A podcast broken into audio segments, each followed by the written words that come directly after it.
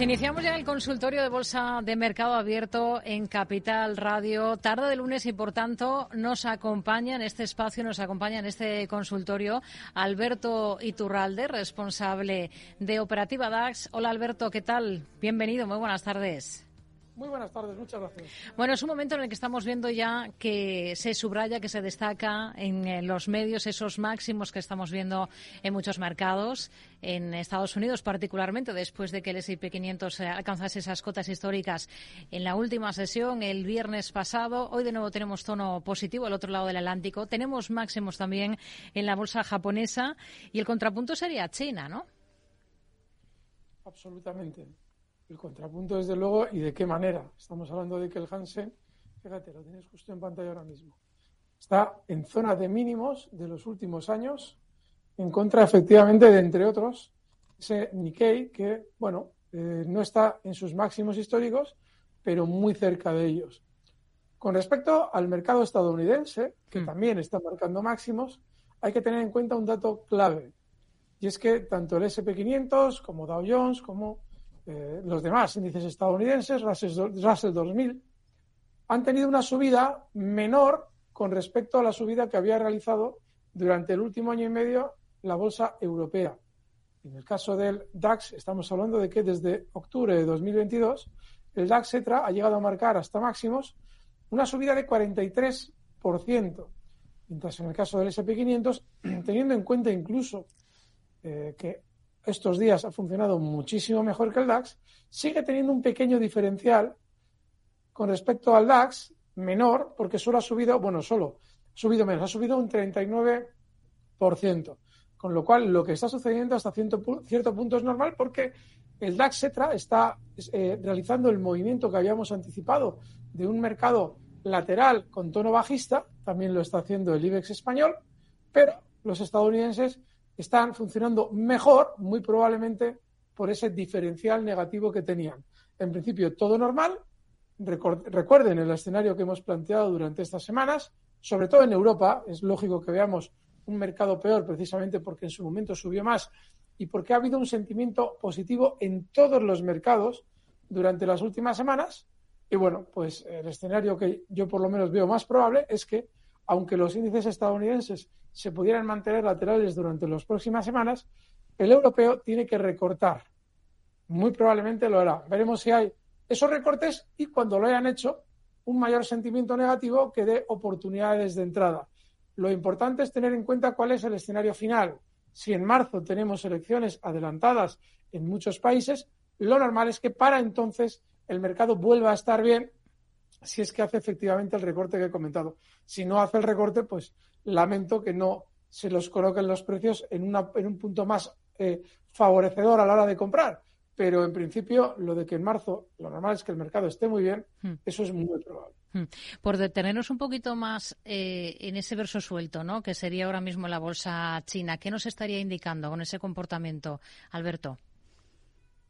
Ni más ni menos que esa desinversión que Estados Unidos eh, lleva realizando durante los últimos años está teniendo un fuerte efecto en los valores cotizados chinos. Este fenómeno yo lo llevo explicando desde que abrimos la magia de la bolsa y más. Eh, la caída que se está viendo en China se está correspondiendo con subidas en las bolsas de Japón, ya lo hemos marcado antes, hmm. Corea del Sur e India, por poner ejemplos de países de la zona que están funcionando exactamente al revés. Y lo están haciendo exactamente al revés porque el dinero que está saliendo de China está entrando en esos países es normal. No hay otra. Es decir, claramente tiene que ver con la geopolítica de Estados Unidos y con el intento por parte de Estados Unidos de mantener su hegemonía.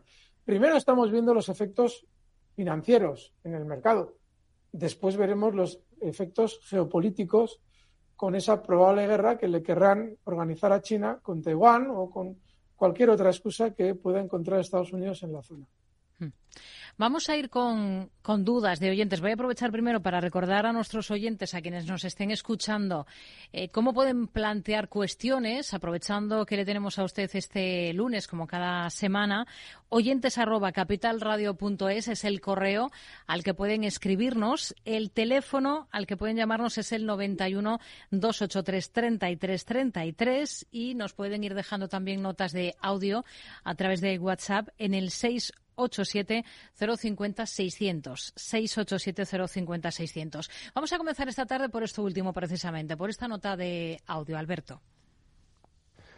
Buenas tardes. Me gustaría que el señor analista me analizara las acciones de Alphabet y Netflix, ambas compradas con beneficios, y me gustaría saber en el corto plazo hacia dónde cree que pueden dirigirse. Muchas gracias y un saludo.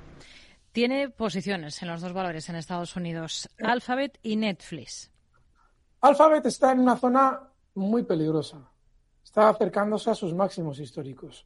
Hay algo bueno en el precio y es que ha reducido la volatilidad con respecto al movimiento que había realizado previamente.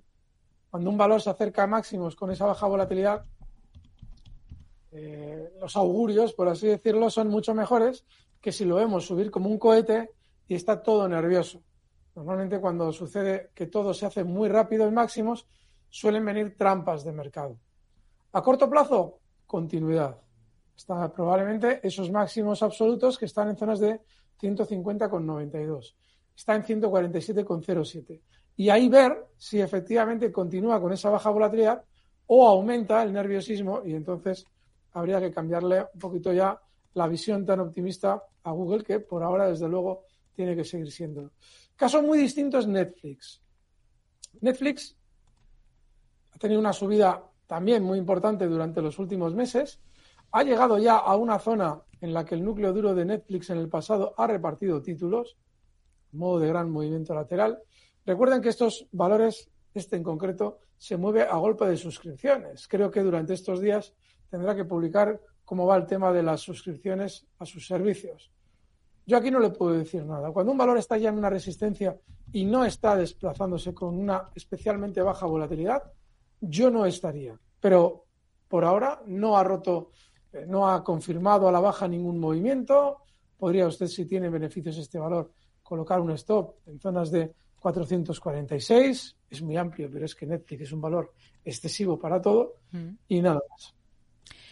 Tenemos un, correo electrónico de un oyente que fíjese que también nos preguntaba por Alphabet, que la acaba de citar. La tiene comprada con objetivo en 150. Eh, pero nos dice además, tengo Repsol en empate técnico, compradas en 13, con stop en 12.70 y objetivo en 13.70.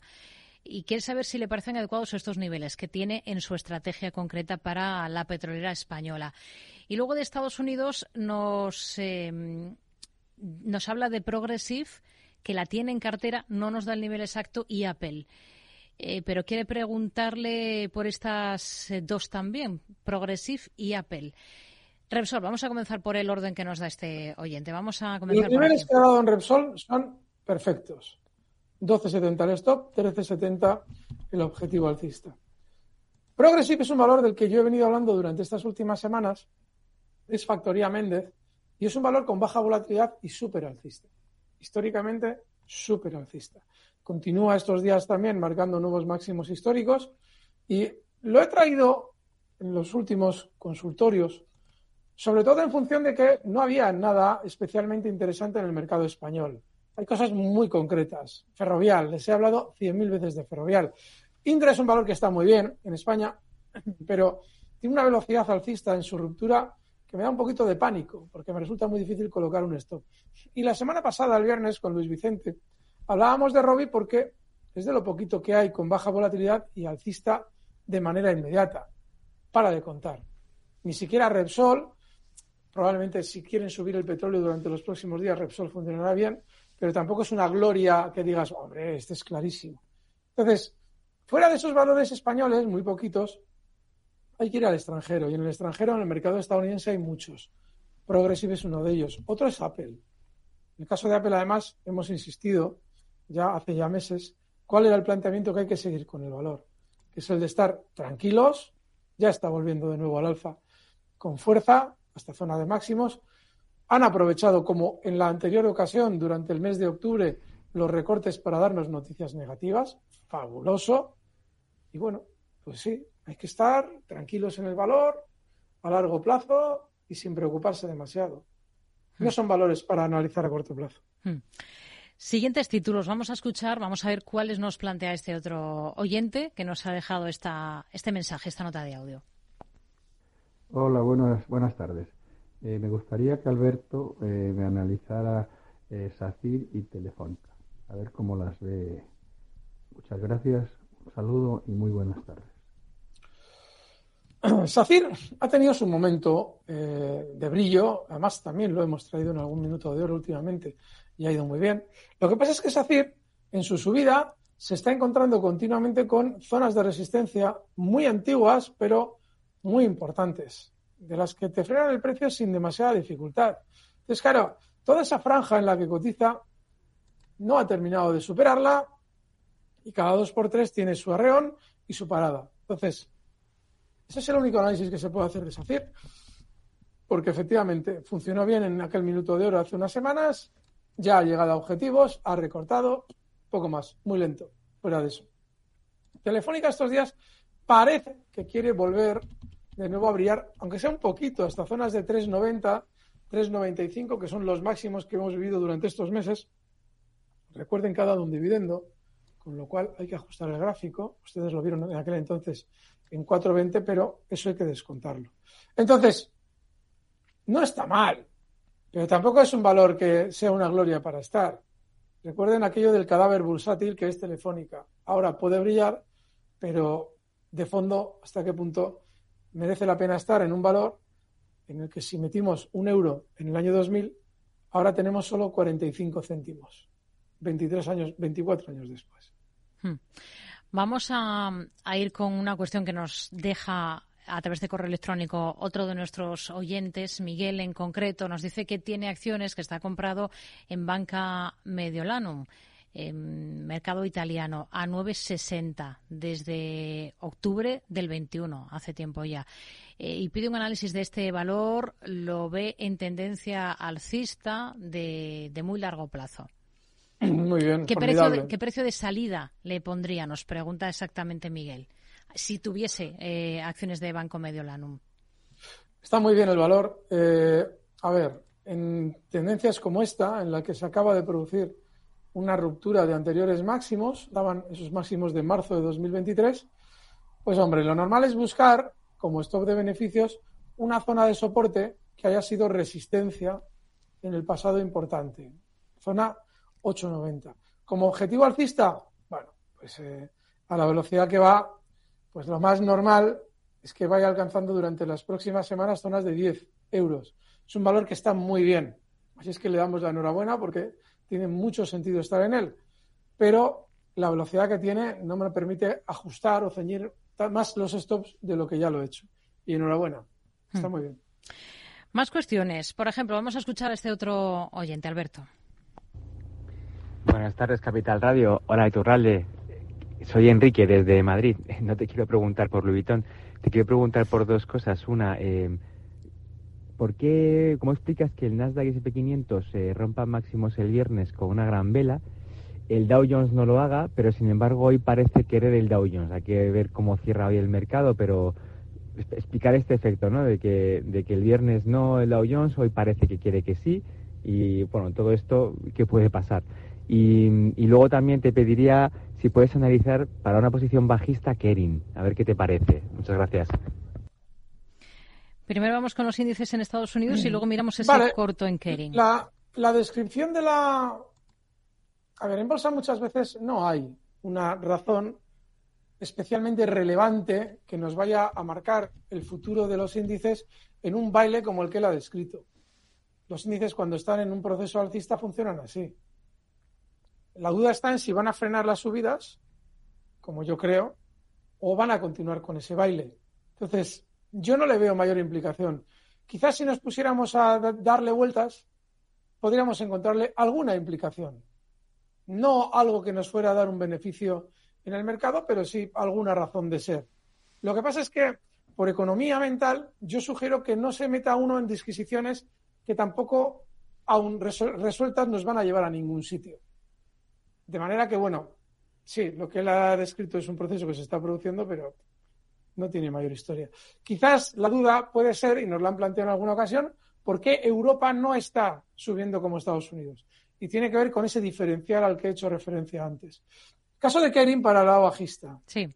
Bueno, este valor sí tiene sentido que estemos pensando en el lado bajista, pero ya hay un problema. Y es que en la caída que ha tenido, ha descendido mucho más que el resto de su sector, está alcanzando ya una zona de soporte súper importante. Si además intentamos ser precisos técnicamente con el valor, probablemente incluso la zona en la que está ya podría ser una zona muy peligrosa para abrir los cortos. Vayan por favor a los gráficos de Capital Radio para entender por qué digo esto. Es decir, que ya estás más cerca de ver un rebote que de obtener un beneficio hacia el lado bajista. Y esa es la razón por la que no estaría, no porque el valor no sea bajista, ¿eh? que lo es, sino porque el momento que tiene ahora no es el más adecuado para abrir cortos. Hmm. Vamos a, vamos a ir al mercado de Estados Unidos para eh, analizar un valor del NISE. Le doy el ticker para que vaya localizando el gráfico.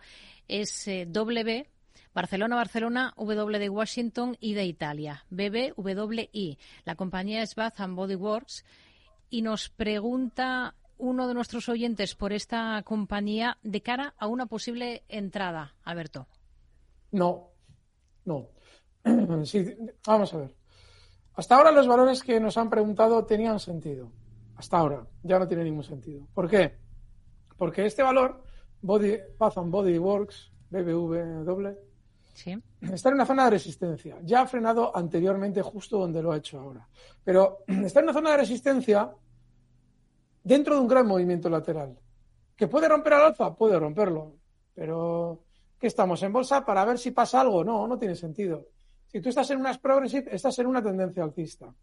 Si eh, Alphabet rompe al alza sus máximos con baja volatilidad, tienes indicios de por qué puedes estar en el valor. Apple, no sé qué más nos han preguntado, pero valores muy chulos todos. Esto no tiene ningún sentido, nada, ningún interés, no debería tener. Hmm. Venga, continuamos. Vamos con más nombres. Aportamos los que nos plantea este oyente en este mensaje. Hola, mi pregunta es para el analista don, don Alberto Iturralde. Eh, va referida a dos acciones. Eh, la primera es L'Oreal del, del, mercado francés y la segunda Merlin Properties del, del mercado español. Eh, son dos acciones que llevo un tiempo con ellas y actualmente acumulo fuertes ganancias y era para ver si me podía orientar en alguna estrategia, sobre todo si él ve que es momento de salir o, esperaría para ver si consolida alguna, alguna ganancia más. Eh, un saludo, muchas gracias y enhorabuena por el, por el programa. Bueno, cuando... el caso de L'Oreal es fantástico. Eh, hay una parte muy mala en L'Oreal, lo lento que es. Es lentísimo, lentísimo. Sin embargo, es muy alcista.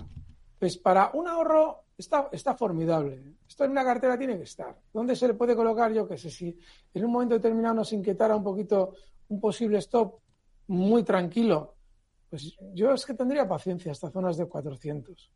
Está en 424 y ha llegado a marcar durante estas semanas zonas de 460. Es un caso diferente al de Merlín, porque Merlín no es un valor tan alcista. Merlín es un valor que está en el tiempo bastante lateral, bueno, bastante, no, lateral, porque sale a cotizar en unos niveles que se volvieron a ver en 2020 con las caídas y no ha recuperado los máximos que había marcado antes de las caídas del COVID. En este valor yo sí que colocaría un stop con cierta amplitud también para ver si quiere durante estos meses eh, romper los máximos, eh, por ejemplo, el nivel de 8,90 está ahora mismo en 9,42. Todo esto siendo coherentes con su eh, perfil tranquilo en el mercado y mientras tanto seguiría adentro para ver si quiere romper Merlín ese, ese techo. Pero son dos valores distintos y yo desde luego de los dos me quedo primero con L'Oreal. Hmm. Vamos a... No están mal, están bien. Eh, nos pregunta David eh, varias cosas. La primera cuestión que plantea tiene que ver con el Banco Español Santander pregunta por un punto de entrada. Em, está pensando con un horizonte de medio plazo. Em, ahora mismo nos dice que no está dentro porque vendió hace un par de semanas el Santander y se plantea si está para comprar ahora de nuevo. y luego nos pone sobre la mesa algunos títulos. Le voy a dar, ir dando el ticker del primero para localizarlo en Estados Unidos. Es H de Huelva, M de Madrid, D de Dinamarca, P de Pamplona, F de Francia. La compañía es Hammond Power Solutions. Y nos pide un análisis simplemente. No sabemos si lo tiene ya en cartera, si está mirando este título para tomar posiciones o no. Comenzamos por el Santander y luego localizamos este. No, el, valor este, el Hammond Power no. Es un valor que negocia al día 300 títulos, un valor muy peligroso. Ese, yo de ese no le voy a recomendar. Es muy alcista, ¿eh? sin lugar a dudas el valor es muy alcista, pero no, yo ahí no le voy a dar ninguna, ninguna referencia. El caso del Santander. Sí. Si se tuviera que producir ese recorte del que yo he hablado durante estas semanas, y el Santander recortara hasta zonas de 3,41, estas días atrás hablaba de niveles de 3,50, seguramente sería un poquito más. 3,41, 3,40, yo creo que es una buena zona de entrada. También creo que ahora no habría que estar de manera temporal a la espera de ese eventual recorte si es que se produce. Pero sí, zonas de 3,40, 3,41. Ese sería el nivel. Hmm. Esto para Banco Santander. Vamos a seguir de momento aquí en la Bolsa Española. Miquel desde Pamplona nos escribe preguntando por Enagas y Redella eh, sobre una oportunidad de tomar posiciones en las dos compañías. Así que vamos primero, si le parece, con Enagas. Si eres totalmente inasequible al aburrimiento has elegido los dos valores más adecuados para ti. Dos tostones de, un calibre formidable. Enagas, bueno, yo esto lo he explicado cien mil veces. Enagas lleva en un gran movimiento lateral desde el año 2015. Nueve años. Sin que muchos de sus inversores hayan visto un céntimo de beneficio.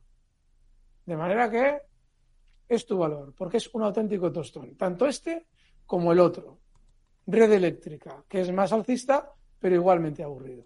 En Enagas, ¿que quieres entrar? Si para aburrirse uno siempre tiene una opción de entrar, tal cual está. ¿Que quieres hacerlo bien?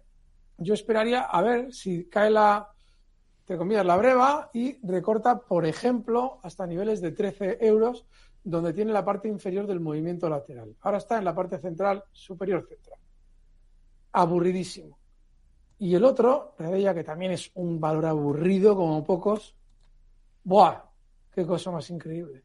Lo mismo, en el caso de Redella, yo creo que puedes planteártelo ya. O sea, puedes entrar ya el stop, por ejemplo, en 14,15 y a aburrirse todo lo que uno pueda por elegir este tipo de valores.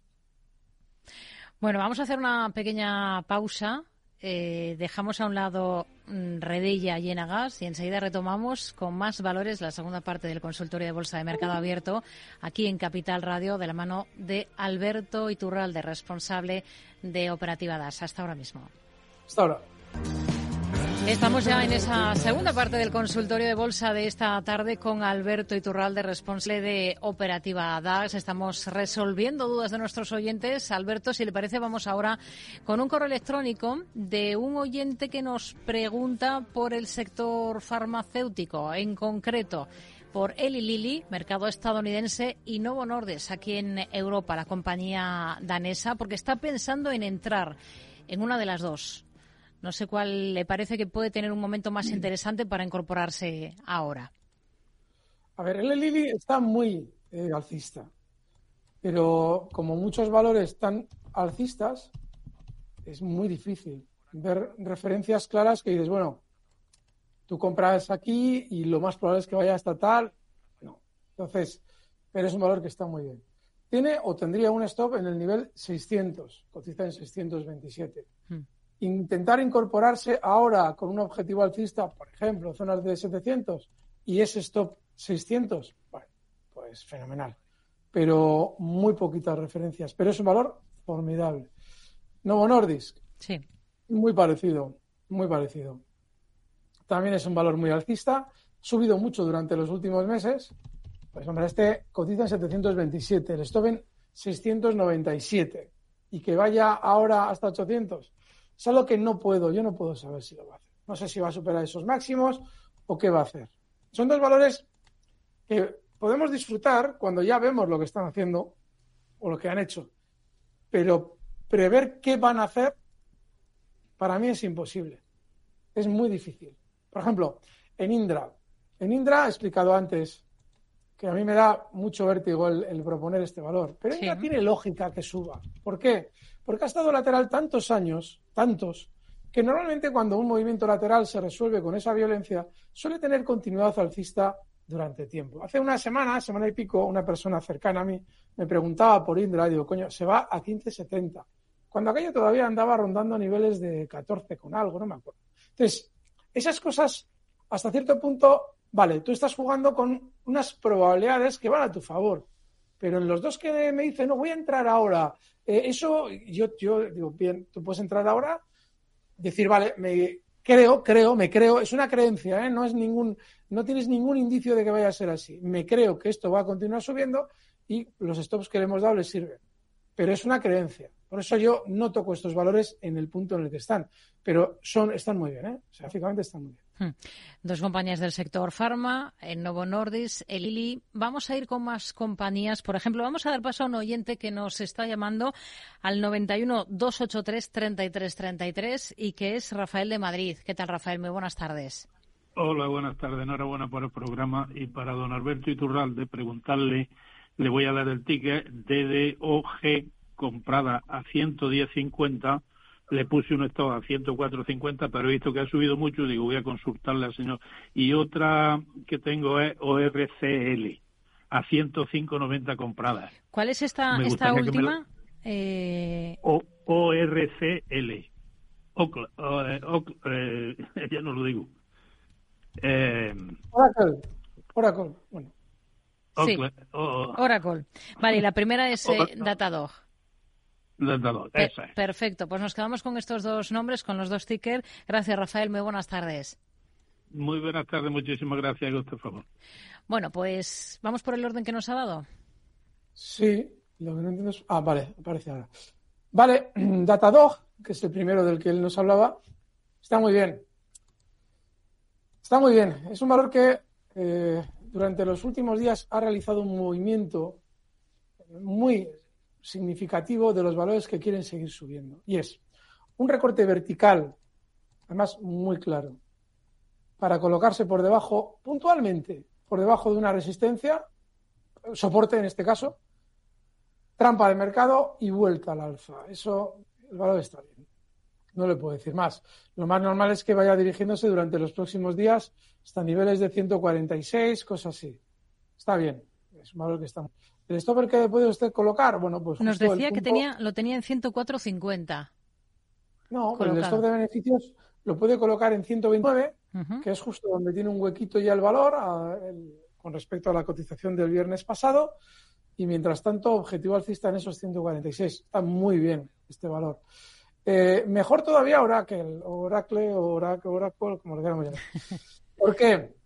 Sí, porque de entrada es un valor muy alcista. Eh, es un valor, a ver, es un valor muy alcista durante más largo plazo que Datadog. Ahora está arrancando al alza después de el típico susto. Yo no sé qué sucedió en este momento con, con Oracle, pero clarísimamente esto huele a profit warning, resultados negativos, es decir, un hueco enorme, suelo y vuelta al alfa. Con lo cual, lo más normal es que continúe siendo alcista y que ahora, pues bueno, se dirija sin demasiados problemas hasta niveles de 115, donde realizó ese hueco. Vale, yo le puedo dar una visión de relativo corto plazo, porque con eh, Oracle sucede lo mismo que con los que hemos hablado antes, eh, Eli Lilly y Novo Nordis. No podemos adivinar que vaya a romper los máximos, pero sí que de manera inmediata, por la gran sobreventa que implica esa jugada a la que he hecho referencia antes, el valor continúe subiendo algo más. Hmm. Venga, vamos a aprovechar también para saludar eh, a otro de nuestros oyentes que nos ha llamado, que es Alberto. Muy buenas tardes, Alberto. Hola, buenas tardes. Díganos. Vamos a ver. Eh, primero mostrar mi arrepentimiento por mi error.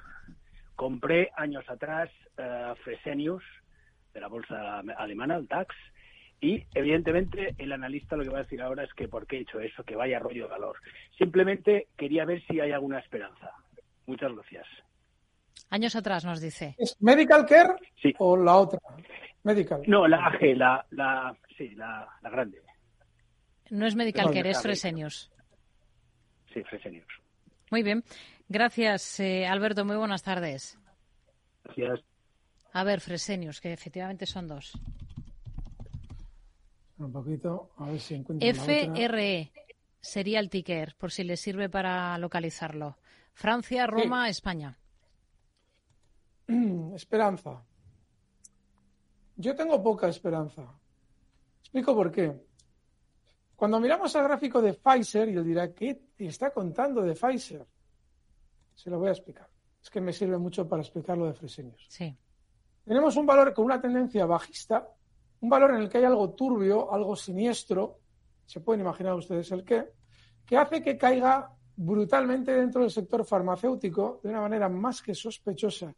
Y si miramos su gráfico, solo encontramos, en el caso de Pfizer, un soporte súper importante en lo que en su día fue resistencia, zonas de 19 dólares, cotiza en 28. Pfizer muy probablemente va a alcanzar esa a la baja. Si vamos a Fresenius, fíjese, sucede algo muy similar.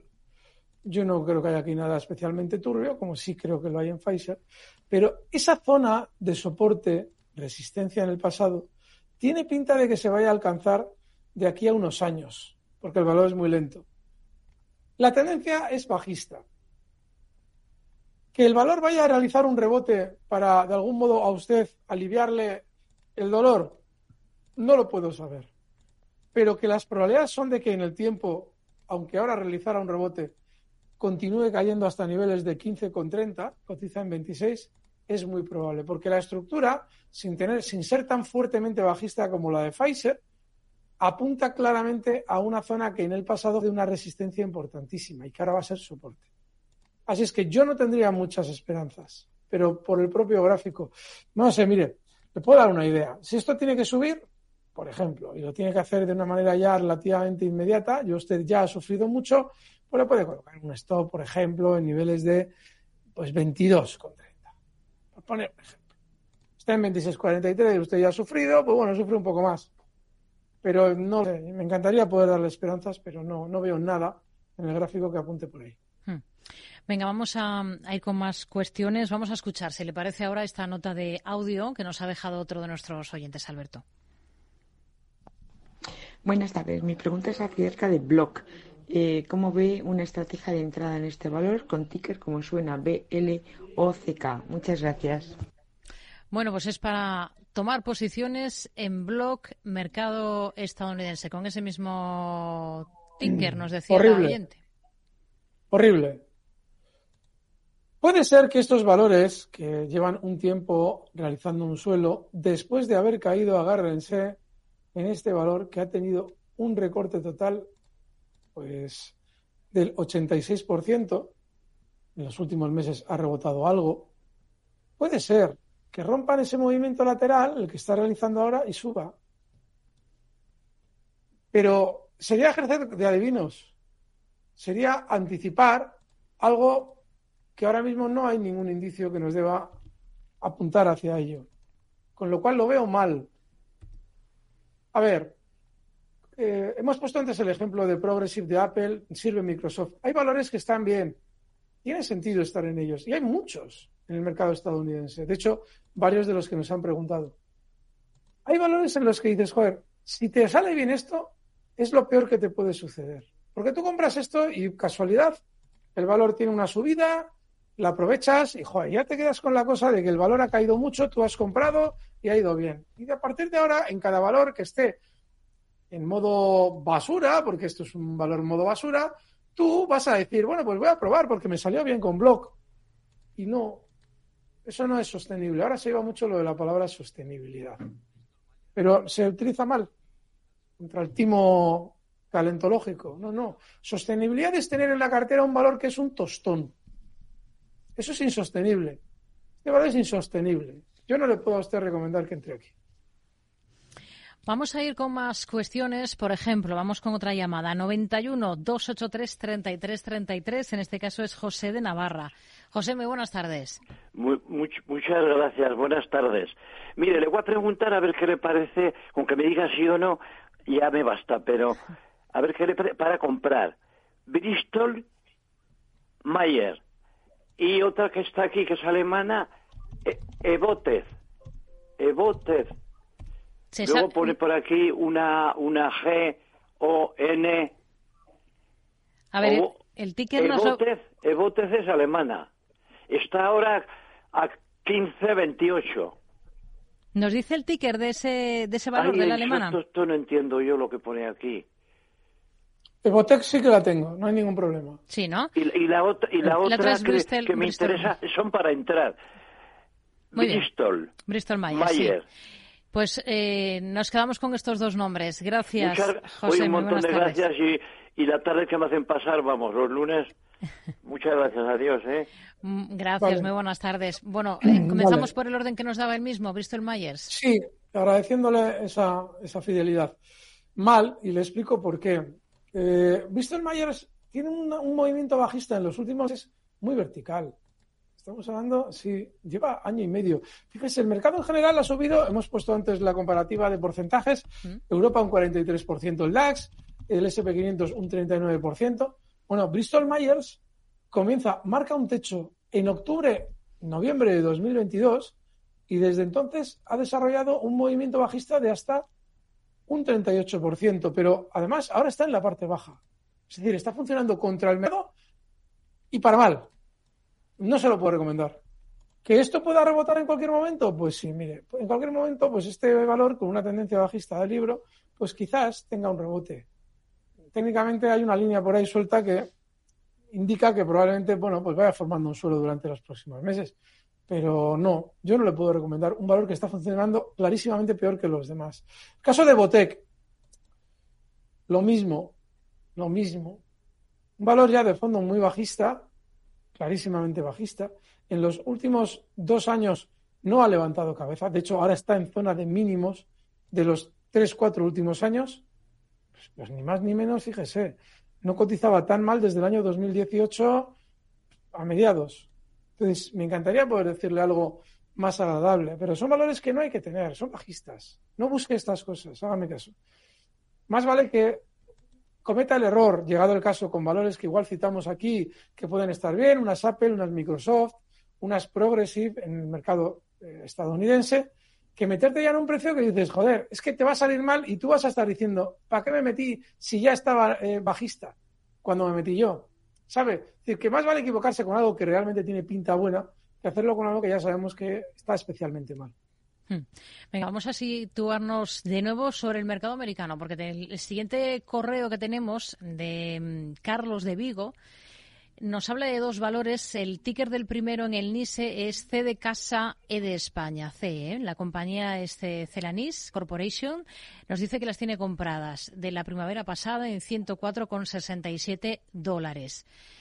Y mm, cómo la ve, qué recorrido le, ve y si piensa que debe materializar plusvalías en esta compañía.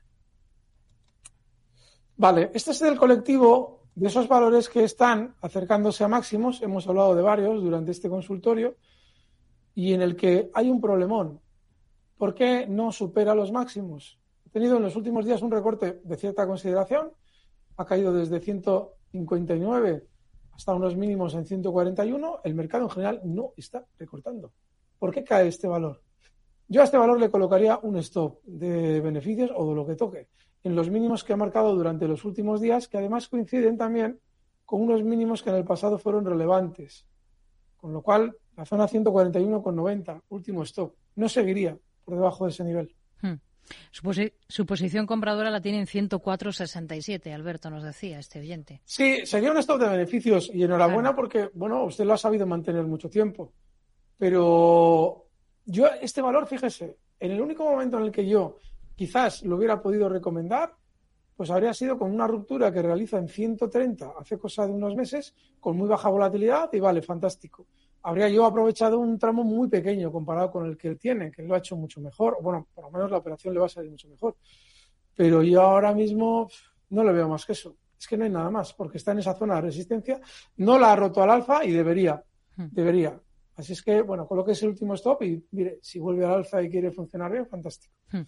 Venga, este mismo oyente nos hablaba de un segundo valor eh, en este caso el ticker sería Almería, Madrid, eh, cada kilo R de Roma. La compañía es Amcor Technology, las tiene compradas eh, en noviembre en el Nasdaq a 23,35 dólares y lo mismo se plantea o se pregunta qué recorrido le ve a un valor como este, Amcor Technology. Madre mía. Vale, este está mucho mejor. Pero es de un peligro.